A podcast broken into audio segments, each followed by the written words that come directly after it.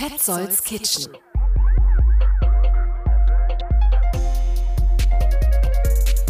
Willkommen zu Petzolds Kitchen, Episode 38. Etwas länger geworden, das schicke ich dieser Folge schon mal voraus. Vor allem mein Gespräch mit Bernhard Moser. Das ist der dritte und letzte Teil dieses Podcastes heute. Bernhard Moser, Weinexperte, Restaurantleiter vom Soda Zitronen, Chef der Eat Berlin und langjähriger Freund kann man fast wörtlich irgendwo abholen zum Gespräch und bekommt immer eine gute Geschichte bzw. viel Wissenswertes aus der Welt der Kulinarik. Davor war ich bei Kevin und Frank in der Weinhandlung Faul und Edel an der Veteranenstraße im Prenzlauer Berg zu Besuch. Die planen nämlich ein Weinfestival am 18. Juni. Außerdem hat Frank immer sehr ausgefallene Themen für seine Verköstigungen und auch darüber wollte ich mehr wissen. Welcher Wein passt zu welchem Song? War dann spontan unser Thema. Es ging von Adriano Celentano bis zu Trip-Hop. So, aber vielleicht ist euch aufgefallen, der Kochlehrling Ruben, der seine Lehre im Februar bei den Brüder Eggert begann, war schon geraume Zeit nicht mehr in Petzolds Kitchen zu Gast. Das lag auch einfach daran, dass der inzwischen ganz schön beschäftigt ist. Im Cateringbetrieb der Brüder Eggert an der Briard Savarin Kochschule und deswegen habe ich ihn auch einfach in einer Arbeitspause am Morgen gesprochen. Fünf Minuten, auch als Anreiz, denke ich, für andere, bei allen Schwierigkeiten das Kochhandwerk zu erlernen.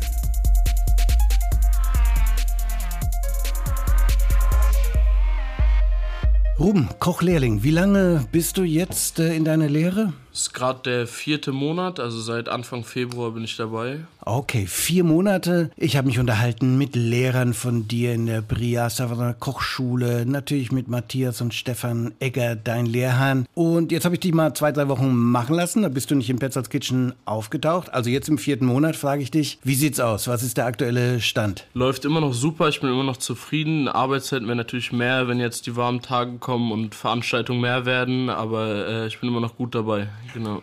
Okay, also am Anfang war noch nicht so viel los, Anfang des Jahres, Catering, nicht so viele Aufträge, ganz klar. Jetzt kommt mehr dazu. Wo seid ihr dann und in welcher Größenordnung finden diese Events statt beim Catering? Im Moment sind es immer zwischen 90, 100 und 300 Personen. Geht auch noch größer, geht auch kleiner, aber in der Regel sind es gerade 150 bis 250 Personen immer. Unterschiedliche Veranstaltungen. Gestern waren wir in der Kunstgalerie, haben da gecatert. Dann äh, im Bundeskanzleramt waren wir zweimal vor zwei Wochen. Du warst im Bundeskanzleramt. Wie kommt man da überhaupt rein? Ich nehme an, da spazierst du nicht rein sagst, hallo, ich bin Ruben, sondern da muss man einen Pass abgeben und dergleichen. Und ist schon ein bisschen aufregend, oder? Genau, es war auf jeden Fall eine besondere Veranstaltung. Wir mussten uns anmelden mit Pässen, mit Polizeibewachung und allem aber war ganz cool. Was kredenzt man im Bundeskanzleramt? Was gab es zu essen? Da gab's, äh, war eher schon ein Fine Dining Menü mit äh, mit paar edleren Sachen, feinere, kleinere, schönere Teller, genau. Das ganze Menü habe ich nicht mehr genau im Kopf, aber äh, in die Richtung auf jeden Fall. Okay, jetzt bist du da im vierten Monat und bei so einem Catering im Bundeskanzleramt darf ja nichts schiefgehen. Wie viel darfst du da schon mitmachen? Wo bist du da dabei? Äh, in der Firma habe ich das Glück, hier darf ich extrem viel mitmachen und kriege auch extrem viel beigebracht. Äh, deswegen bin ich da schon vielseitig eingesetzt worden, auch hier auf der Arbeit, auf Veranstaltungen genau, darüber bin ich auch ganz froh. Also ich darf relativ viel mitmachen. Jetzt hast du dich ja damals, äh, als du anfingst, ganz bewusst entschieden für eine Catering-Firma und nicht im Restaurant. Bei der Catering-Firma lernst du da auch genug oder vielleicht sogar mehr als in einem Restaurant? Auf jeden Fall ist auf jeden Fall äh, vielseitiger. Ich lerne verschiedene Sachen zu kochen, verschiedene Zeiten und dazu noch Umgang mit Kunden, weil du halt direkt am Kunden immer bist. Genau. Okay, und äh, du kannst das ja auch vergleichen, weil du bist auf der Briard Savarin Kochschule mit vielen anderen jungen Köchen, die meisten davon werden im Restaurant arbeiten. Wie ist es denn bei der Briard Savarin, als du anfingst? Wie groß war die Klasse? Wie groß ist sie jetzt? War auf knapp über 30 auf jeden Fall. Mittlerweile sind es noch 20, also es wird, wird zunehmend weniger. Genau. Okay, weil es auch anstrengend ist. Wie gefällt dir die Schule? Du warst ja ganz froh, die Schule verlassen zu können, so die allgemeine Schule. Jetzt bist du wieder auf einer Schule. Wie ist das? Die Schule auf jeden Fall super. Ist auch äh, Themen, die einen interessieren zu lernen. Deswegen läuft es auch ganz einfacher ab als in einer normalen Oberschule oder äh, Grundschule, was auch immer. Genau, also mit der Schule bin ich auf jeden Fall richtig zufrieden. Lehrer sind super, Unterrichtsstoff ist interessant, genau. Und coole Azubis sind auch noch drauf. Als ich mit Stefan Eggert jüngst sprach, flatterte gerade rein dein Testergebnis. Irgendeinen Test habt ihr in der Schule gemacht mit einer 1 minus oder 2 plus, jedenfalls super äh, fulminant. Also das äh, läuft, oder? Auf jeden Fall, also notentechnisch läuft es allein schon viel besser da, weil das Themen sind, die man sich halt aussucht, die man die einen interessieren. Genau deswegen läuft es für mich auf jeden Fall auch dort viel besser als auf anderen Oberschulen, wo der Standard-Lernstoff ist. Okay, ähm, eine Schnittwunde habe ich auch schon an deinem äh, Finger gesehen. Also du lernst alle Seiten vom Job kennen. Hm? Auf jeden Fall, kommt natürlich auch mal vor. Okay, wenn du in der Küche stehst, Mise en place, das Vorbereiten ist ja immer das meiste. Das Event, Bundeskanzleramt oder Kunstgalerie ist ja so das äh, Sahnehäubchen, das i-Tüpfelchen. Was machst du gerne, was machst du nicht so gerne? Alles, alles gerne auf jeden Fall und gehört doch dazu. Aber das Putzen und so natürlich weniger, aber gehört dazu. Deswegen wird auch gemacht. Eigentlich alles gleich. Es gibt Sachen, die mehr Spaß machen, manche weniger, aber gehört halt alles dazu zu dem Beruf. Deswegen mache ich natürlich alles mit. Okay, ähm, du wirst später auch nochmal in ein Restaurant gehen für ein paar Monate. Auf ne? jeden Fall äh, hat sich Stefan und Malle, meine Ausbilder, so überlegt, dass ich äh, auch nochmal das à la carte mitbekomme und à la minute wie das so abläuft, äh, genau, dass ich von allem mal einen Einblick bekomme. Wir sitzen im Frühstücksraum, glaube ich, äh, von den Gebrüder Eckert. Die sind beide nicht da. Wären die jetzt da? Und ich würde fragen, wie sind sie mit dem Kochlehrling Ruben zufrieden? Was schätzt du, was sie sagen würden? Würde auf jeden Fall sagen, gut, aber gibt noch Weg nach, Weg nach oben.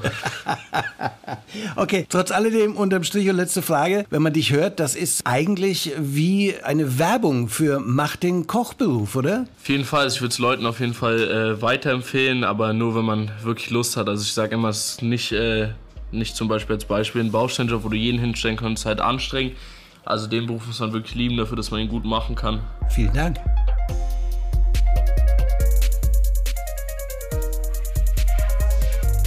Und ich habe den Eindruck, Ruben liebt den Job wirklich. So viel zum Kochlehrling. Für Interessierte in vergangenen Petzolds Kitchen Episoden habe ich seine Lehrer an der Briard Savarin Kochschule interviewt. Und natürlich seine Lehrherren, die Brüder Eggert. So, jetzt geht es in die Weinhandlung Edel und Faul. The Space nennt Frank Krüger diese Weinhandlung. Für den 18. Juni ist zudem ein Weinfest geplant. Darüber habe ich mich mit Frank und Kevin unterhalten, der seit zwei Jahren ebenso zum Team gehört. Und dann ging es äh, bei Betrachtungen über Berlins Weinszene, über den Wandel in der Welt des Weines, bedingt zum großen Teil durch den Klimawandel, auch weiter zur Musik. Wir haben so eine Art Wein-Ping-Pong gespielt. Welcher Wein passt zu welcher Musik? 13 Minuten Wein und Musik beim Besuch im Edel und Faul.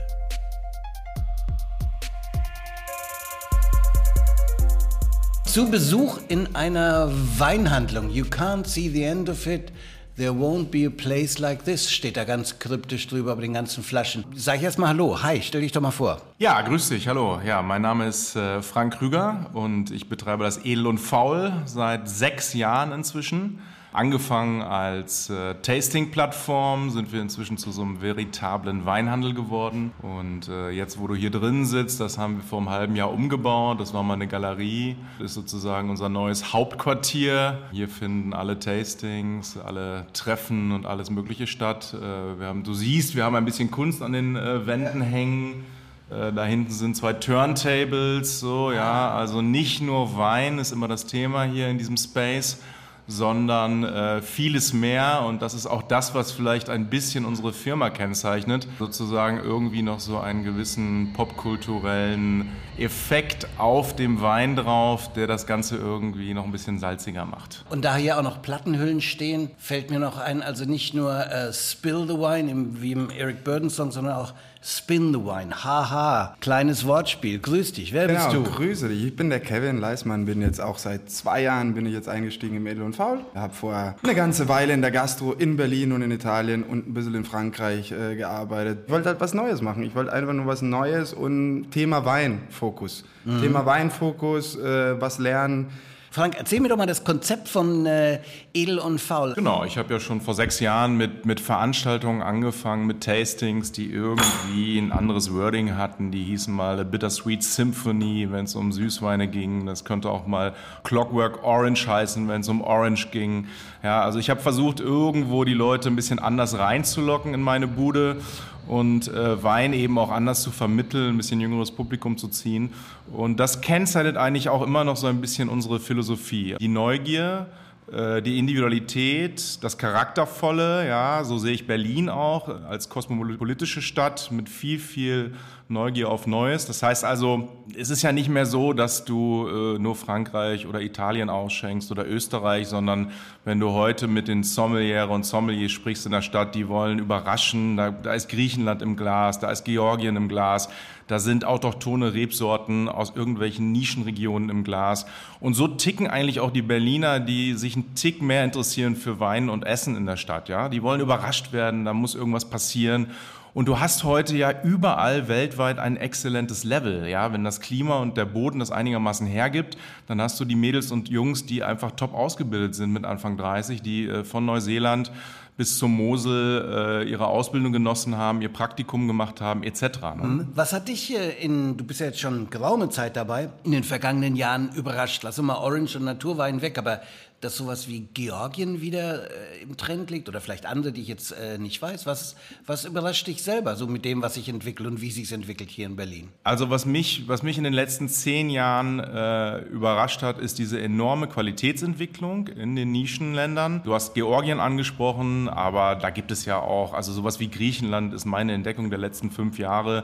300, 400 autochtone Rebsorten, äh, äh, Top-Rotweine wie Xino Mavro der einen wirklich unglaublich beeindruckt im Glas, ja. Und das kann man so weiter erzählen, von Slowenien bis in die Höhenlagen Spaniens die spanischen Inseln à la Teneriffa, Steillage, Atlantik und sowas, ja, diese salzigen Ocean-Weine, ähm, die kühlen Weine der Welt, die du ja natürlich aufgrund der Klimaerwärmung immer schwieriger findest, aber es gibt sie natürlich, ja, überall im Grunde genommen.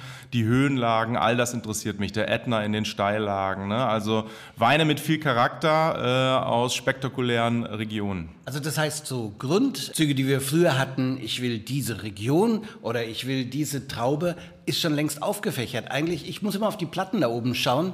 Aber was ist denn das da oben? 20 Jahre Remo. Ja, da ist ja auch alles ja, drin. Genau. Ja, da, da, kommst du her? Genau, ich komme aus Ventimiglia, was ungefähr 20 Minuten von San Remo entfernt ist. Und das sind tatsächlich Platten, die aus den 60ern, 70ern noch von meinem Dad gesammelt wurden, als er erst nach Italien gekommen ist. Äh, weil er ist eigentlich Schwabe und ist dann nach Italien vor mittlerweile 40 Jahren, würde ich jetzt behaupten. Gehen Musik und Wein, äh, sagen wir Musik und Essen zusammen? Ja, absolut. Also ich, ich finde, äh, Wein, Wein ist generell äh, viel zu selten als mehr als nur ein Endprodukt gesehen, weil viele natürlich nehmen halt, gehen halt tatsächlich auch in einen Rewe oder in eine Weinhandlung, kaufen sie eine Flasche Wein für den Abend, aber es soll nur ein, eine Art Begleitung für, für den, das Essen oder das Gespräch sein. Aber mittlerweile gibt es auch viele Weine, die, die mehr als das können und kulturell auch was bringen können. Welcher Wein passt zu den Klassikern von Adriano Celentano? Boah, zu Adriano Celentano, na gut, dann nehmen wir einen großen Klassiker, was man aber nicht kennt, was eine Rebsorte ist, die leider nie, noch niemand richtig kennt, Timorasso. Einen schön gereiften Timorasso, weiß, unser weißer Barolo quasi, was wie gesagt diese unglaublich faszinierende Rebsorte ist, die im Piemont jetzt wieder am Kommen ist, äh, wo jahrelang nur Chardonnay gepflanzt wurde und immer gedacht hat, man muss jetzt diesen Burgunder-Stil verfolgen. Und dann haben sie aber jetzt irgendwann gemerkt, okay, es gibt noch autochtone Rebsorten und das ist zum Beispiel die. Wegweisender Jazz, Miles Davis, So What? Dö, dö, da habe ich fast Lust auf Madeira. Frag mich jetzt nicht warum. Das kommt jetzt einfach so spontan, aber einen schönen, äh, schönen trockenen, äh, wenn er älter ist, dann auch gut. Äh, Cercial zum Beispiel. Trip-Hop aus den äh, 90ern, sagen wir Portishead. Trip-Hop, ähm, da brauchst du natürlich irgendwas, was ein bisschen Ruhe hat, was ein bisschen Balance hat und irgendwie trotzdem eine Energie. Ja, also ich würde mal ähm, eine Höhenlage äh, auf Teneriffa dafür auswählen, vom Weingut Envinate, unglaublich individuelle Weine aus der Lage Taganan, Listan Negro ist dort die Rebsorte, ja, also das sind kühle Rotweine, die du so zum scharf gebratenen Oktopus-Eintopf trinken kannst, die du aber natürlich auf der Terrasse aufmachen kannst, die immer Atlantik und Salz und Ruhe und Vibration gleichermaßen drin haben. Ne? Also das sind so die Weine. Und das beschreibt auch so ein bisschen unsere Stilrichtung. Du hast ja gerade Musik erwähnt und wir, wir, wir versuchen gerade so ein paar Assoziationen zu finden. Wenn du dich die, die, die letzten Jahre anguckst, ja, dann hat die Vinylschallplatte ja eine unglaubliche Renaissance erfahren. Ja, so, ja. Ne? Und ein bisschen so funktionieren wir auch wie die Vinylschallplatte. Das heißt, es geht um Zeit, ja, es geht um Auseinandersetzung. Die Schallplatte legst du auch auf den Plattenspieler, du musst die Nadel ranführen. Das ist irgendwie ein Prozess, dem du dich dann widmest, der Musik. Und so sehen wir auch den Wein. Wein ist äh, nicht in unserer schnelllebigen Medienzeit, äh, ist Wein eigentlich ein langsames Produkt. Das heißt, es braucht Zeit, um die Qualität herauszukristallisieren. Die Wein, die, die äh, Winzerinnen und Winzer müssen sich Zeit geben. Du, musst, du brauchst eine intellektuelle Auseinandersetzung. Äh, du musst eine Idee haben, wie soll denn mein Wein sein, wenn ich den irgendwie in der Spitzengastronomie platzieren will äh, auf der Welt. Und das ist so ein bisschen unsere Philosophie. No Dogma, wir lassen alles rein. Äh, Es muss allerdings Qualität und Level haben und viel Charakter. Ne? Also, Also da haben wir Entschleunigung, auch eine intellektuelle Herangehensweise, auch eine, die äh, Wissen erfordert und äh, langsam senkt sich die Nadel auf die äh, Vinylschallplatte. Sindigkeit kommt ganz bestimmt auch noch dazu, die ist ja ganz, ganz, ganz gewichtig. Natürlich. Und wenn man das wieder zusammenfasst, bist du noch bereit für mehr?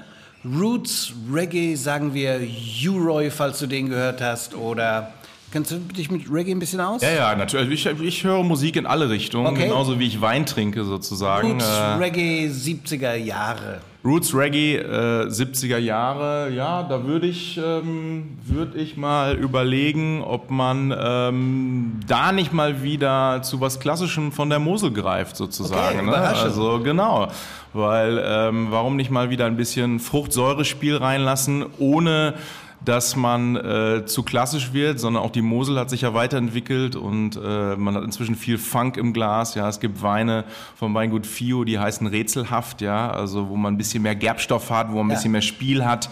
Rätselhaft, Mystik, ähm, genau. Marley. Mindestens einen habe ich noch, und zwar Wanda. Das heißt intelligenter Pop, überdreht, äh, clevere Texte, regional, mundartig und äh, auch funky. Ja, also da würde ich jetzt ruhig mal nach Österreich wieder gehen, Okay. weil äh, Wanda? Wanda kommt aus Österreich und ähm, eine meiner Lieblings- oder unsere Lieblingsappellationen, äh, das ist die Steiermark und äh, da haben wir auch zwei tolle Weingüter. Äh, wir haben jetzt ein neues Weingut reinbekommen aus der südöstlichen Steiermark, Haarkamp heißt das Weingut und die machen einen fantastischen Petnat aus Quitte und Apfel, jetzt mit einer richtig schönen scharfen Säure und viel Salz so bei dem Wetter. Dazu Wa Wander auf dem Plattenteller irgendwie so, ja, da kannst du äh, äh, den Sommer beginnen. Ähm, was hätte ich noch äh, für dich? Prince. Oh, okay, hätte ich jetzt nicht erwartet. Ja, aber es war jetzt nicht so weit weg. Ich war im österreichischen Wanderbilderbuch, da ist ja jede Menge Funkiness Ja, dabei. ja, ja, ja, gut, da würde ich jetzt sogar, da würde ich jetzt sogar ein bisschen dagegen fast kontern. Und weil wir das schon, das Thema schon angesprochen haben und für mich persönlich auch das, was, was sehr faszinierendes, ein sehr faszinierendes Land ist, was aus Georgien, wie zum Beispiel was ein bisschen provokativeres aus Kachetien, ein Rkatsiteli zum Beispiel vom Weingut Iberieli wäre jetzt so die erste Assoziierung, um ein bisschen diverser zu agieren. Und äh, ich finde auch, Georgien hat so viel, was weintechnisch äh, das Ganze angeht, zu geben, auch kulturelles, dass es sich gut mit, der, mit Prince dann vermischt. Jetzt habe ich eigentlich, nachdem wir so viel durchwandert sind, ähm, noch die Frage, wie geht's denn weiter? Mit Edel und Faul. Ihr macht eine Veranstaltung am 18. Juni, oder? Genau, wir machen äh, eine Veranstaltung am 18. Juni und wo wir jetzt so viel über Musik und Wein geredet haben, also das läuft auch so ein bisschen wie ein großes Musikfestival ab im Grunde genommen, ja. Wir werden am 18. Juni im Napoleon-Komplex in der Modersonnenstraße auf diesem alten Industriebahngelände 70 Weingüter am Start haben. Das ist ähm, Ostkreuz, so ein Stück weiter in Richtung von der Genau, Elzenbrücke. genau, ne? so Ja. zwischen Ostkreuz und Warschauer. Ne? Und äh, ja, wir werden 70 Weingüter da haben aus aller Welt, ähm, von Deutschland, Italien, Spanien. Also letztes Jahr gab es dieses Berlin Sommerweinfest schon von unseren äh, Ladies, den Kollegen von Sublime Wine. Und die haben uns letztes Jahr reingeholt und gefragt, ob wir nicht Bock hatten, ein bisschen intensiver mitzumachen. Und dann haben wir 13, 15 Weingüter von uns mit reingegeben. Und die Idee ist so ein bisschen verschiedene Händler, individuelle Händler deutschlandweit zusammenzuholen, die ihre äh, spannenden Weingüter mit in das Festival reingeben. Und so machen wir das auch. Sublime und Edel und Faul sind die Hauptausrichter. Also wir sind dann schon mit 40 Weingütern insgesamt dabei. Festival heißt eben wirklich äh, Festival und Party. Das heißt, wir haben lokale Foodstands, die Oyster-Mädels vom Kings sind da, ähm, verschiedene Berliner lokale Foodstands sind da, wir haben DJs da, das heißt, du kannst aus der Halle raus und äh, auch ein bisschen lostanzen und dann wieder zum äh, Verkosten gehen. Es wird eine schöne Afterparty geben, so in den Sonnenuntergang. Also äh, das wird ein, eine große Party werden mit viel, viel äh, Weinqualität. Du hast gerade was von äh, englischen Wein gesagt. Haben die mehr Hektar als der Kreuzberger Wein aus Berlin? Ja, ein paar Hektar mehr sind schon. Ne? Ähm, äh, Kannst du was ja Gutes sagen? Naja, es ist ja so, dass das, äh, was ich am Anfang gesagt habe, Klimaerwärmung und so weiter. Das heißt also, man geht natürlich immer mehr in die kühlen, in die Cool Climate Regionen und die werden natürlich auch extrem gewinnen in den nächsten Jahrzehnten. Und England gehört sicherlich dazu. Wenn man äh, sich die Sparklings in Cornwall anguckt, da gibt es sicherlich schon ein sehr, sehr hohes Level zum Teil. Wobei es eben noch so ist, dass äh, die englischen Geschichten auch richtig viel Kohle kosten. Und äh, da wird die Luft natürlich dann öfter mal ein bisschen dünner im Vergleich zu Champagner oder zum guten Winzersekt aus äh, Deutschland. Aber die Szene ist extrem vital und äh, viele Winemaker gehen nach England momentan. Das ist extrem spannend. Ne? Und die Emily von Sublime Wine kommt ja aus London, hat sozusagen diese englischen Wurzeln und und äh, ja. Meine abschließende Frage, Kevin, wenn man äh, aus Italien kommt, äh, das Schwäbisch ist drin, habe ich schon gehört, und äh, sich dann natürlich in so einem Weinland ist man natürlich automatisch international. Das heißt immer, wenn du in Urlaub fährst, egal wohin, musst du ja professionell saufen. Wie, wie macht es deine Leber? Was sagt dein Arzt? Das ist tatsächlich erstaunlich gut. Also ich habe äh, jetzt, ich war ähm, vor drei Wochen beim Arzt und, und habe äh, erstaunlich positive Nachrichten bekommen. Also der Leber geht's ganz gut. Ich mache auch zwischendurch ganz gute Pausen und äh, wechsle mich mit Sport ab und spiele sehr gerne Paddeltennis, diese neue Ex-Fußballspieler-Disziplin. Äh, okay. ja. Dementsprechend, also bis jetzt kann ich mich noch nicht beschweren. Ich würde es in ein paar Jahren besser sagen können. Ja. Aber ich hätte da noch einen Tipp für kommende Jahre, wenn du zum Arzt gehst. So mache ich das seit ja. Jahrzehnten. Ich gehe mit meinem Arzt saufen. Man nennt das betreutes Trinken. Vielen Dank. Ja, genau. Danke dir. Okay, danke dir.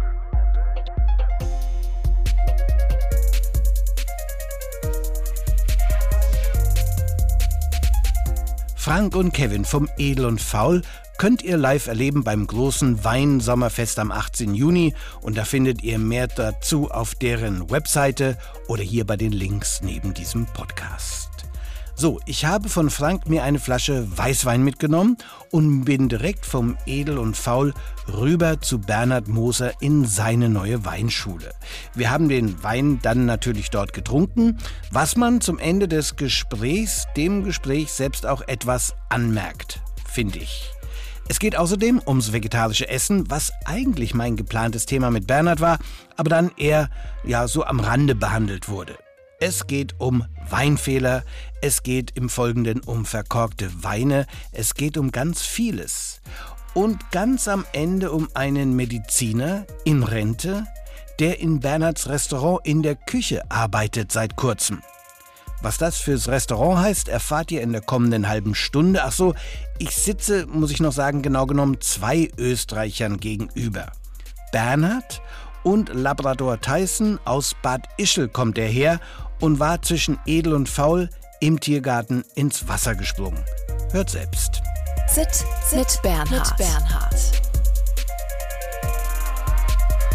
Bernhard, einmal mehr in Petzolds Kitchen, aber Petzolds Kitchen ist zu Besuch in deiner neuen Weinschule, rübergewandert von der Wilmersdorfer und ihr seid jetzt in der Goethestraße. Was hat sich geändert? Wie fühlt sich's an? Wir sind raus aus dem historischen Haus. Das war ja äh, 300 Jahre alt. Ja. Und das war großartig. Mit Kamin? Mit Kamin, ja, ja, das war schon alles nett. Es war aber wahnsinnig energieintensiv. Und wir haben das jetzt sehr, sehr gespürt. Auch jetzt in dem Winter, da haben wir parallel mit Gasetage und mit äh, äh, Strom geheizt. Und äh, trotzdem haben, haben meine Mitarbeiterinnen gefroren. Und insofern äh, war das jetzt Zeit. Wir waren jetzt acht Jahre und ähm, ja, wir sind aber jetzt froh, hier zu sein. Wenn es ein bisschen nass wird bei den Füßen, es tut mir leid, aber Tyson, der Labrador, übrigens ein Österreicher wie du, aber das weißt du, glaube ich schon, war das zwischendrin im Tiergarten im Wasser, ja. Deshalb verstehen wir uns so gut, ja. Ja, das auf Anhieb. Guck mal, und äh, Frank vom Edel und Faul hat mir mitgegeben, und du hast natürlich aufgemacht, quasi ohne zu fragen. Das ist so ein Mechanismus, oder? Ja. Also, was ich dir sagen kann, Frankreich in der Nähe der Schweiz, ja. 2022 und es ist äh, ganz nah am Mont Blanc. Ja, also Spitzenwein im wahrsten Sinne. Ja. Ähm, also ein Franzose und die Traube steht vorne. Sagt ihr dir was? Altes. Nee, nee. aber das ah, sind so diese, diese Savoyer Weine, die, die, das ist jetzt überhaupt kein Spezialgebiet von mir. Mhm. Es ist äh, biologisch dynamisch produziert, wenn ich es richtig sehe. Ja. Und ich finde ihn außergewöhnlich gut. Ja, das ist, ähm, kann jetzt irgendwie wenig, wenig mit der Region anfangen, kann wenig mit der Rebsorte anfangen. Aber ähm, er hat eine, eine leicht staubige Nase erstmal, Ja. sowas Ja, leicht Grünes. Sehr schön, wie du das immer findest, das Staubige. Genau. Und in der Nase Wenig Frucht.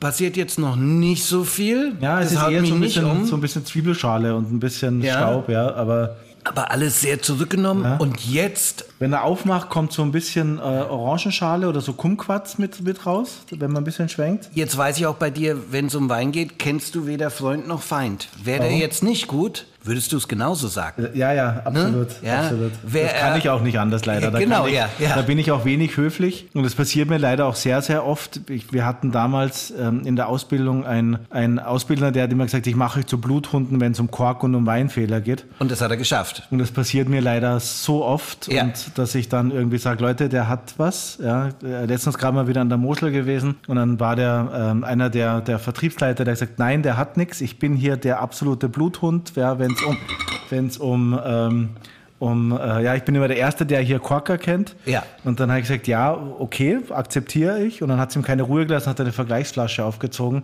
und er hatte eben so eine kleine Unreinheit. Ich war letztens auf einer Champagnerverkostung, wieder das Gleiche. Also es passiert mir leider immer wieder. Also es war kein Segen. Wir kennen uns schon über so viele Jahre und ich habe dich schon erlebt wie in einem Restaurant oder bei einer Verkostung, der dann sagte, nein, der ist nicht verkocht. Und dann, das magst du nicht, wenn dir einer das so entgegenhält. Du bist ja der auch ganz sicher. Wie hat denn dein Ausbilder dich damals so zum Bluthund erzogen? Na, der hat einfach immer, wenn in, in Salzburg und Umgebung eine Flasche gekorkt hat, hat der uns das Zeug trinken lassen. Also gerade wenn man dann immer wieder mal gezwungen ist, ähm, diese Sachen auch wirklich zu trinken, dann kriegt man so ein Gefühl dafür. Ja, das ist jetzt nicht immer so, dass man es genau beschreiben kann, wo der Fehler liegt. Aber bei dem Wein an der Mosel war das so, wir hatten eine ganze Serie und diese Weine haben einfach alle eine wahnsinnige Leucht- und Stra Strahlkraft gehabt. Und dann war das der, der einzige Wein, in der ganzen Serie, der so ein bisschen mit angezogener Handbremse gefahren ist. Und das war wirklich eine Nuance. Und er hat halt nicht gestrahlt. Und da wusste ich eben, da diese Weine, das von das Weingut Milz war das übrigens, also eine, ja. absolute Empfehlung. Kannst du sagen, weil du da sowieso jetzt nie wieder eingeladen wirst? Oder Nee, hatte der- ich hatte ja recht. Ich hatte ja recht. Ja, aber ist ja Und ich noch habe, schlimmer. Und ich habe ja gerade gesagt, alle anderen Weine haben ja in einer wahnsinnigen, faszinierenden Art und Weise gestrahlt. Das waren Top-Weine. Aber hat er dir das vergeben? Ich meine, es ist nicht so schön Der bloßgestellt total, werden. Ja? Nee, nee, nee, der war total begeistert, war Okay. total souverän, hat auch irgendwie äh, dann mit leuchtenden Augen mir recht gegeben und Okay. hat sich total darüber gefreut, dass er sozusagen, er hat dann auch gesagt, solche Verkoster haben wir nicht oft im Haus. Ja. Hat natürlich mir auch ein bisschen geschmeichelt, aber das war schon, war schon besonders. Da unter äh, dem Tisch bewegt sich gerade ein nasser Hund. Und äh, ist dieses Verkorkte auch etwas, was wie nasser Hund schmeckt? Wir hatten ja schon in deiner Weinschule auch mal äh, dieses Thema nasser Hund äh, gelernt, um äh, was rauszuschmecken. Wofür steht äh, dieser nasse Hund, der jetzt auch noch gähnt? Gibt es auch einen nasser gähnender Hund als Geschmacksrichtung? Das nicht. Ja, ja, das ist, wenn mein Dackel gähnt, dann hat das einen Geruch, da will man den Wein, würde man den Wein nicht mehr trinken wollen. Das erste, was passiert, wenn diese Weine Trichloranisol haben, also diesen chemischen Stoff, der dahinter steckt, ist, dass sie ihre Leuchtkraft verlieren. Ja? Und dass sie so ein bisschen, so ein bisschen einschlafen, würde ich fast sagen. Und das ist so, dass da merkt man es als Erste. Wenn man dann schon den wirklich klaren Geruch nach feuchter Pappe oder nach Altbaukeller hat, dann ist es eh schon zu spät. Dann ist es schon in einem sehr, sehr ähm, späten Stadion, dass quasi der Kork registriert wird. Und insofern ähm, ist das Erste, was passiert, wirklich, dass die Strahlkraft weggeht. Und das ist auch das, wo die Winzer am meisten Angst davor haben, weil der Wein ist perfekt abgefüllt worden. Und dann hat der Verschluss einen kleinen Mangel. Man weiß aber nicht, ist es, liegt es am Wein? Also ist der Wein jetzt einfach nicht so richtig groß? Oder ist es der Verschluss? Und einen, ein, einen eindeutigen Korkschmecker, den kann man halt wegmachen. Aber dann denkt man sich, na, ist okay, aber hat jetzt, auch gerade wenn er im oberen Preissegment war, aber so toll war der jetzt nicht. Und in Wirklichkeit wäre er aber so toll gewesen. Okay. Das war nur dieser kleine Haken, den er über den Kork mitbekommen hat. Da habe ich schon mal wieder eine Menge gelernt. Und sag mal, warum der jetzt so toll ist. Also, Ich finde den übrigens auch klasse, aber er hat- du bist der Experte. Er hat in der Nase erstmal so dieses, dass man sich denkt, hm, das ist wirklich, oh, aber jetzt macht er auf, ja. Jetzt kommt auch die Frucht raus langsam. Mhm. ja. Das war nur am Anfang wirklich so die, das, das Verhaltene. Jetzt auch, wenn das Glas wieder voll, voller wird, dann macht er wieder so ein bisschen. Mein, meins übrigens zu. nicht, wenn Sie mal würden, Herr Moser. Mein Glas ist jetzt nicht so. Jetzt nimmt er auch noch mein Glas weg. Du sollst nachschenken. Ach so, ich, hab, ich, dachte, dein Glas, ich dachte, ich sollte an deinem Glas riechen, weil das ist so der. Wenn der Moser am Wein ist, wird er zum Tier. Nee, das machen Sommeliers immer. Ja? Das, ja, weil es Glasunterschiede gibt. Und es ist so, dass Ja. dieser Glastausch, wenn man sagt, okay, ich rieche jetzt das und das, oder ich sage jetzt, mein Ja. Wein hat total aufgemacht und du sagst, meiner nicht, dann ist der Glastausch völlig normal. Ja, dann macht Okay. man das, weil sich ja Gläser dann unterschiedlich entwickeln. Ich schwenke zum Beispiel viel ähm, mehr als du.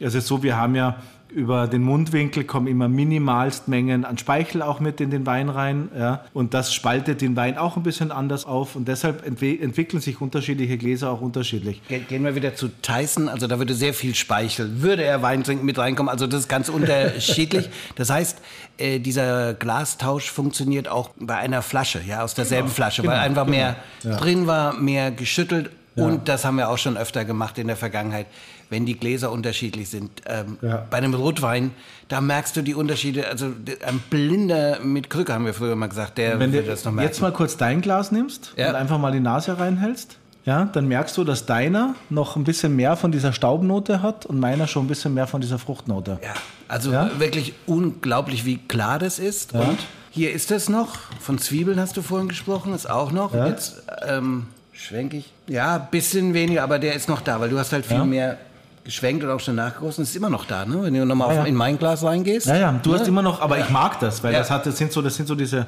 reduktive Noten nennt man das, ja. Das Ja. ist, ähm, Also wir haben die Traube benannt. Wir sind in Frankreich, Nähe der schweizerischen Grenze, nah am Mont Blanc. Und und du hast aber gefragt, was den Wein so groß macht. Und Ja. da äh, bringe ich dich jetzt mal ganz kurz wieder zurück. Was den Wein so groß macht, ist, dass der diese Cremigkeit hat, diese, diese Saftigkeit, der hat einen wahnsinnigen Trinkfluss. Das heißt, wir merken jetzt auch, ähm, wir haben jetzt innerhalb von relativ kurzer Zeit quasi das erst, den ersten Achtel Liter geleert.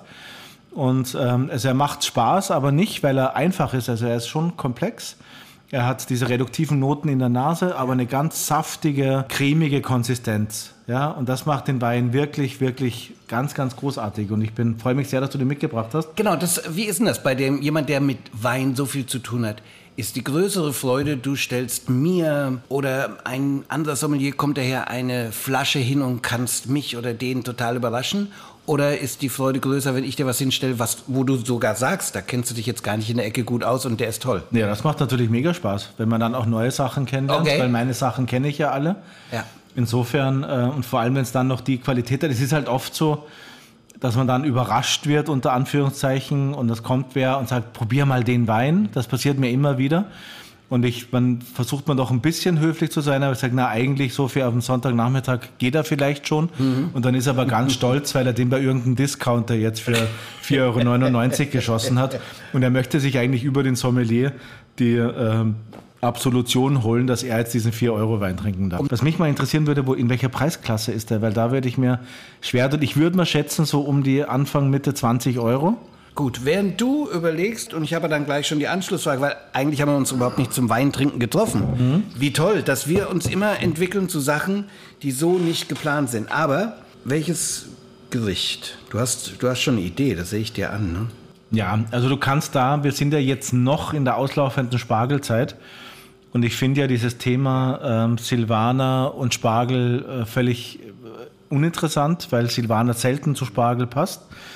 Das hier, wär, der wäre durch seine Cremigkeit, könnte ich, könnte ich mir den extrem gut zu einer Hollandaise vorstellen. Und Spargel mit Hollandaise und neuen Kartoffeln und den Wein dazu und schönes Wetter und auf der Terrasse und so, da hätte ich jetzt, da hätte, da hätte ich jetzt Spaß dran. Wärst du dagegen, wenn ich sage, ich kann mir aber auch einen bestimmten Fisch, ja, ruhig aus der Pfanne dazu vorstellen? Ich hatte gestern, war ich in der Villa Kellermann. Ah, okay. Da ist ja Tim Raue jetzt raus. Und ich habe da eine Maischolle gegessen äh, mit, mit, äh, mit einer so einer Speckschaumsoße. Ja, genau. Und ich wollte noch sowas wär- mit umdrehen. Das genau. würde da auch passen. Das, das würde perfekt passen. Ähm, tolle neue Weinschule, leider äh, hinten im Raum nicht so gut mit äh, dem Empfang.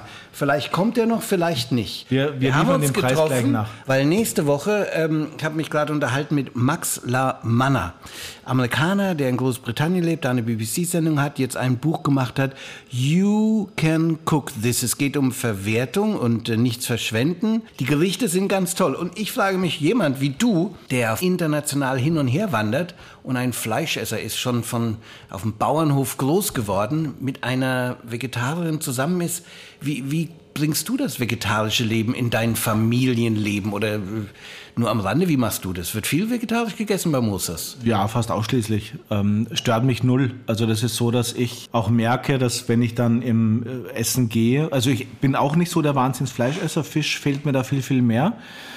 Aber wenn ich dann essen gehe und auch bei Köchen bin oder Köchinnen bin, denen ich da auch vertraue, dann genieße ich es umso mehr. Aber wir sind jetzt, also auch wenn also auch von mir aus würden wir jetzt nicht so viel Fleisch zu Hause essen. Einfach weil ich bei meinem Fleisch dann auch einen Anspruch habe. Und ähm, dann kostet das auch entsprechend. Mhm. Und dementsprechend würde ich eh nie öfter als einmal die Woche Fleisch essen, weil es einfach zu teuer wäre. Und insofern stört es mich gar nicht. Aber wenn ich halt essen gehe, dann genieße ich es umso mehr. Hast du durch ähm, das Vegetarier-Dasein von Sina, deiner Frau, neue Welten kennengelernt? Jemand, der von Sternrestaurant bis bodenständig essen geht, der Weinsommelier, also Sommelier mit Ausbildung ist, der in Österreich Hauben erkocht hat, der der Chef von der Eat Berlin ist. Kann man dich noch zu Hause überraschen? Vorsicht, was du sagst. Ich geh, merke gerade, ich gehe ins familiäre rein. Das kann ja ganz daneben gehen. Ja, nee, aber das, das ist jetzt gar nicht der Anspruch, dass ich jetzt zu Hause überrascht werden möchte kulinarisch. Ich habe, ich genieße das dann so, wenn ich mit meinen Kindern und meiner Frau am Tisch sitze. Das ist eh selten genug. Äh, und wir essen sehr gut zu Hause, aber wir essen jetzt nicht hochexperimentell. Wir, wir führen jetzt, glaube ich, ein weniger kulinarisches Leben privat, als man das vielleicht vermuten würde. Ich stehe auch nicht permanent stundenlang am Herd und zauber irgendwelche neuen Gerichte. Die Zeit habe ich leider gar nicht, auch wenn ich es äh, ab und zu gern würde. Und insofern, wir essen, wir essen sehr, sehr solide zu Hause. Wir essen solide vegetarisch, aber da gibt es wenig Überraschungen. Okay. Signature Tune Sina Moser zu Hause? Sie ist, also wenn sie Spargel macht, dann, dann, dann, dann, dann bebt die Wand, weil sie das einfach sehr, sehr gut macht. Aber sie, sie kocht sehr, sehr gut. Sie ist auch eine, die, und da knüpfen wir wieder ans Buch an, die macht den Kühlschrank auf, schaut, was da ist und zaubert daraus was. Das, das kann sie sehr, sehr gut. Und das machte dieses Buch aus, auch. Ja, und das macht das Buch auch sehr gut, ja. muss man wirklich sagen. Ja? Und ähm, bringt dann irgendwie verschiedene äh, unterschiedliche äh, Komponenten zusammen und dann steht halt irgendwie was sehr, sehr Schönes am Tisch. In der Abteilung Leinöl und äh, äh wie, wie, heißt es, ähm, Kürbiskernöl, ne? das ist ja auch was typisch Österreichisches. Wie wird das bei der Familie Moser eingesetzt? Wird es eingesetzt? Ja, Leinöl, wenn wir dann im Spreewald sind und da ähm, habe ich eine Quelle für äh, Leinöl das wirklich auch aus äh, Leinsamen, die in, im Spreewald wachsen, gewonnen wird. Das ist nämlich auch eher außergewöhnlich. Und dann Kartoffelquark ähm, und Leinöl ist, ist der Hammer. Ja, das unglaublich, ist, oder? Ist unglaublich gut. Da zum Reinsetzen, ne? Sagt man in Österreich auch, zum ne? Reinlegen. Wir legen uns rein. Wir okay. sind ein bisschen bequemer ja, wahrscheinlich ja, als ihr in Franken. Wir legen uns gleich rein. Ich weiß nicht, was wir in Franken sagen. Ist schon so lange her, aber äh, na, da war schon zum Reinsetzen. Ja, auf jeden Fall. Du, äh, es hat gepunktet. Nach ein paar Mal hier in diesem fast äh, WLAN-freien Hinterraum deiner neuen Weinschule hat es doch gepunktet mit der 2022er Roussette de Savoisson Altesse. Ähm, was schätzt du, was er kostet? Anfang 20 hätte ich gesagt. Ja, da liegst du so weit entfernt. Okay. 19 Euro. Okay. und es gibt ihn im Edel und Faul Weinshop, der was darauf schließen lässt, ja. dass sie ihn ziemlich exklusiv hier haben. Soll ich dir die, die Beschreibung vorlesen? Ja. Die extrem spannende autochtone Rebsorte Altesse zeigt dir schon alles, was sie drauf hat. Wie immer bei Chateau Meronde haben wir erstmal diese extrem verführerische saline alpine Brise in der Nase. Salin ist sehr, ein sehr, sehr gutes Wort für diese Staubigkeit, die ich... Ähm, Salzig. Ja, Sal ne? Dieses salzige. Ja, ich mag das Wort nicht so gern, aber die saline Nase, das ist auf jeden Fall äh, ist gut beschrieben. Aber im Gegensatz zur Jacquère ist der Wein cremiger, gelber, in Klammern Quitten, und bittermandeliger. Ja, Bittermandel hm. weniger, aber ja, Quitte ja, ist eine schöne Beschreibung und ähm, ja, ist aber eine sehr gute Weinbeschreibung. Und ein, was, was wir nicht gesagt haben, aber was ich jetzt auch ähm, finde, das ist sehr gut, ein Hauch Honig weht auch durch das Glas. Okay. Auf jeden Fall haben wir den Trinkfluss, deshalb müsstet ihr mir nochmal nachgießen. Ja. Jetzt den haben wir uns heute auch verdient, oder nach diesem Tag. Und wie schön, weißt du, wie schön das Leben, wenn man, dein Tag war ja auch nicht einfach, du hast einer Mitarbeiterin beim Umzug geholfen und sicher nicht nur deine erste, einzige Arbeit. dann so ein Glas. Wollen wir nochmal Ja, anstoßen? das hat sich auf jeden Fall gelohnt. Ja. Aber wir müssen aufpassen, es gibt ja hier, ähm, wir dürfen hier nicht zu, zu, zu Terroir und Adiletten 2.0 werden, die sich Nee, da nee, immer nee, sozusagen im laufenden Betrieb quasi irgendwie ein anzwitschern. Nee, mit einem Glas und guck mal, 1757, gleich ist 18 Uhr. Da ist das Fest bei Leuten schon in so vielen Teilen auf dieser Welt, da sind wir absolut auf der safen Seite. Wir können noch zu Anna- Annabella's Kitchen gehen, die haben wir jetzt in der Nachbarschaft. Ja, ja. Der Wein erinnert an einen alpinen Furmint. Und das ist ja nicht die schlechteste Adresse. Furmint? Ja. Was ist das? Na, Formint ist, ähm, kennt man jetzt eher aus dem ungarischen Raum, ja, auch ein bisschen aus, aus Ostösterreich. Ist ähm, auch eine Rebsorte und auch das ist wiederum, ich persönlich wäre jetzt spontan nicht drauf gekommen, aber ist ein sehr, sehr gutes Bild. Also ich glaube, ich muss mal zu Edel und Faul hin, weil die scheinen wirklich sehr, sehr viel Ahnung zu haben und die scheinen das wirklich sehr, sehr gut zu erfassen alles. Du kannst ja, weil du kannst ja jetzt den Teil vom Podcast nicht hören, der kommt ja erst rein, aber im Nachgang wirst du das hören und das war auch sehr- ein sehr spannendes Gespräch, was Wein und Musik angeht. Ähm, Woher wusstest du bis auf zwei Euro genau, dass dieser Wein 19 Euro kostet? Es ist, ähm, es ist ja eine Schätzung und es ist ja das, was sozusagen, also wenn er jetzt, es ist ja eher so ein, so ein Richtwert, wo man sagt, das wäre ich persönlich bereit dafür auszugeben, ja. Und ich wäre so auf 22 oder so mal locker, hätte ich gesagt, das ist Best Value for Money. Ja. Und dass er jetzt günstiger ist, es spricht natürlich für den Wein, aber es ist, es ist eine Einschätzung nach, und das muss man ja in aller Bescheidenheit sagen, nach vielen, vielen tausend probierten Weinen, wo man halt immer so einen Richtwert hat. So wie aufwendig ist es, einen Wein zu produzieren. Gerade wenn der jetzt noch organisch äh, dynamisch, also biologisch dynamisch produziert ist, mit dieser reduktiven Nase, mit dieser Cremigkeit. Das ist nicht einfach, so einen Wein zu machen. Und sowas wird halt nicht für 10 Euro funktionieren. Zumindest nicht, wenn das, äh, der Winzer in Richtung Selbstausbeutung geht.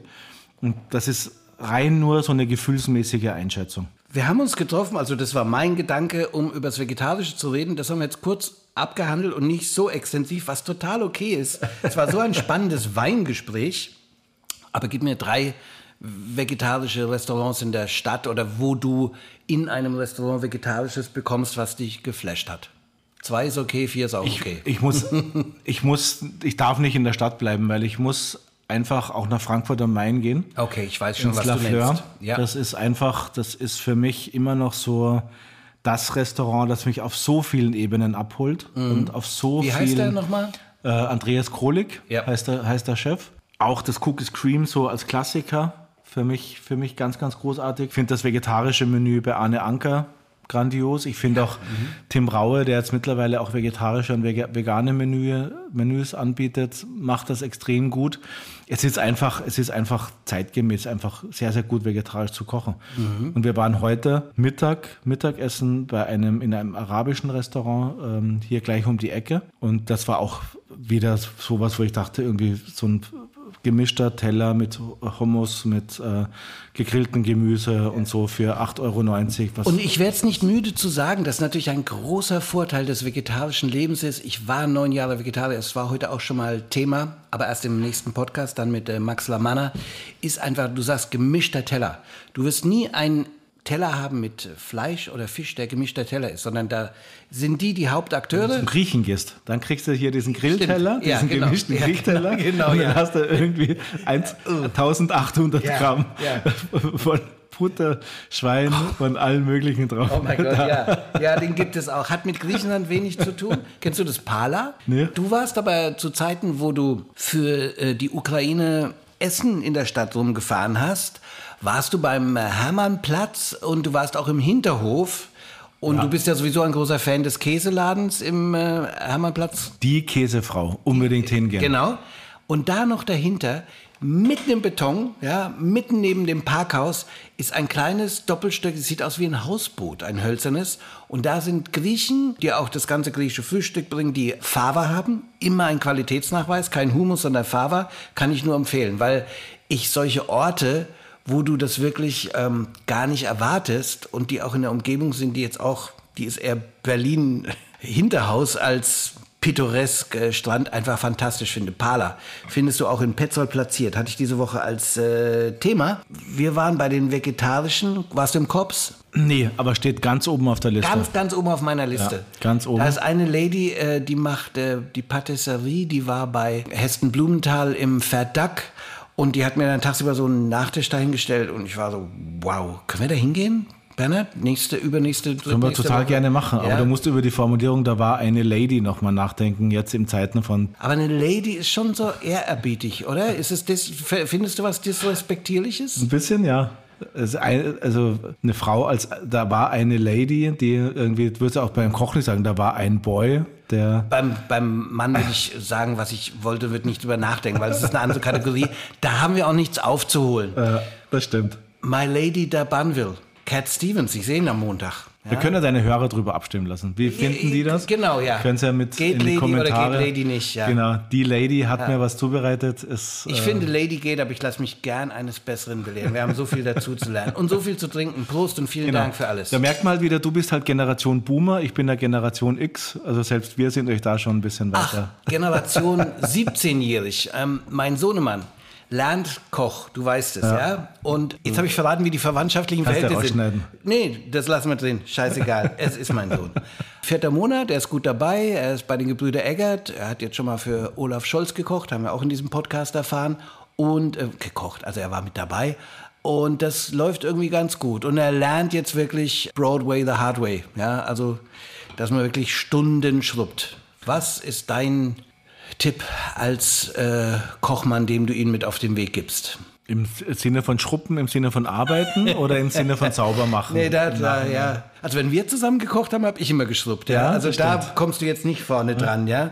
Du hast immer meinen Schruppen und auch irgendwie entgräten und Haut abziehen beim Fisch und so. Das hast du immer gelobt, aber ich war halt nicht der Koch, das warst du. Nee, was würdest du einem jungen Koch überhaupt auf dem Weg mitgeben in 2023? In zwei Jahren ist er fertig. Ach, ich glaube, ähm, Koch ist schon einer der schönsten Berufe, wenn man sich so als Mischung versteht zwischen Künstler und Chirurg. Und ähm, ich habe jetzt, warum ich darauf komme, hat auch einen witzigen Hintergrund, weil ich habe jetzt bei mir im Restaurant Soda Zitron hat sich eine Küchenhilfe be beworben, 70 Jahre alt. Der ist pensionierter Herzchirurg, der mit einer wahnsinnigen Leidenschaft kocht. Okay, Wahnsinn. Ja, ist irre. Ja. Und der, der wirklich irgendwie Spaß dran hat, da jetzt irgendwie fünf Tage am Abend äh, oder nachmittags anzufangen und sechs Stunden, sechs mal fünf, also 30 Stunden die Woche zu arbeiten. Und der hat eine Präzision und der hat immer den saubersten Arbeitsplatz. Und der hat immer, der, wenn der einen Schnitt setzt, dann merkt man, wo der herkommt. Unglaublich. Ja? Bringt er seine eigene Pinzette mit und ist sie sterilisiert? Er hat das teuerste Messer bei uns in der Küche.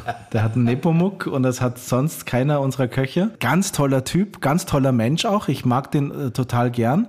Wenn Menschen es gar nicht mehr müssten, ich meine, der hat sein Leben lang als Herzchirurg gearbeitet. Der macht das jetzt, weil er halt abends irgendwie auch vielleicht auch nicht zu Hause sitzen will immer oder so. Der macht das, weil es seine Leidenschaft ist. Und mit so Menschen arbeite ich unfassbar gerne. Auch aus dem Grund, stell dir vor, einer sitzt draußen, verschluckt eine Biene bekommt ein Herzkasper. Ich meine, was für ein unschätzbarer Vorteil. Es tut mir leid. Hab ich ihm du gesagt? hast gerade so in die Knie gegangen mit so viel hohen Werten und ich ziehe es wieder alles runter. Ja, ah, nee, aber ich habe ihm das auch gesagt, dass das total praktisch ist. Und wenn ich jetzt zukünftig bei mir im Restaurant sitze und mir irgendwie sagt, wenn ich dann, wenn ich wohl einen Herzinfarkt haben möchte, dann jetzt dort. Und der hat gesagt, weißt du, ohne Besteck, ohne Werkzeug kannst du auch als Arzt bei so einem Vorfall relativ wenig ausrichten. Ja. Du bekommst aber einen Freiflug. Das hat mir Ammann, unser Hausarzt, erzählt. Du bist im Flieger und die sagen jetzt, was weiß ich, Herzinfarkt, irgend sowas, ja. ja. Dann ist ein Arzt on board, musst du ja Ja sagen. Wenn du nicht Ja sagst, ja, uns kommt raus, dann kannst du alles abgeben, ja. Aber sowieso wegen deines Hippokrates-Eids ja. wirst du natürlich sagen, ja, oh, ja. Und dann bist du dran und das ist dann irgendwie keine leichte Sache, aber du bekommst einen Freiflug danach. So war es jedenfalls früher, so hat er mir gesagt. Aber er sagte, weißt du, wenn du das hast und bist gerade auf dem Weg nach Kreta, würdest du gerne auf den Freiflug verzichten. Ja. Du, ich habe ich hab Freunde, die sind aus, ein Ärzte-Ehepaar. Äh, die Dörrs, du würdest sagen Gruß an die Dörrs. Wir coolen Kids sagen ja Shoutout an die Dörrs. Ja. Shoutout, ja, wow. Okay. Und, und bietest äh, dich an deine Kinder die, Die sind, äh, nein, die sind so zu klein. Ähm, aber die erzählen immer wieder, egal wo die hinfahren, egal wo es ist, die sind immer in Notfälle verwickelt und müssen immer als Ärzte sozusagen da aktiv werden. Das Okay. ist, die haben so ein Karma, die ziehen das irgendwie an. Das ist nicht lustig, deswegen Es ist nicht so. lustig, es ist lustig, weil das so, ich hatte das einmal in meinem Leben. Ja. Weiß nicht, ob du das schon mal hattest, dass du Ersthelfer warst irgendwo. Nein, ich war mal mit einer Dermatologin zusammen, die sagte, der ist das am Strand passiert, irgendwas da in diese Speiseröhre und es war nichts da außer einem Kugelschreiber. Und sie hat äh, Ja. Kehl- Von ja. außen das Ding aufgemacht, derb. ja. Und das ist schon wirklich so, wenn du es nicht tust, Stirbt der? ja. Ja. Aber ein Kugelschreiber, die Speiseröhre da von außen, also über, und, und am, an, an diesem Adamsapfel muss man irgendwie Ja, drunter, vorbei. glaube ich. Drunter, ja. Ja, drunter in die. In die Ja, Ja. Und da kriegst du noch nicht mal einen Freiflug am Strand. genau. ja, das erste Softgetränk gesehen, ja. Wir sind total entglitten. Ich glaube, wir trinken jetzt den Wein und machen Schluss, oder? Du total gerne. Also, Ja. Ich, ma- normalerweise sage ich immer noch was am Schluss vom Podcast und nach dem letzten sage ich jetzt schon, hört nächsten Freitag wieder rein. Diesmal ist sicher länger als eine halbe Stunde geworden und klickt auf den Folgen-Knopf fürs Abonnement. Du, aber wenn die Gespräche so eine Qualität haben wie bei uns, dann drücken die Leute A folgen und B ist es dann auch völlig okay, wenn das länger als eine halbe Stunde dauert. Um mal mit Meatloaf zu sagen, you've taken the words right out of my mouth. Petzolds Kitchen.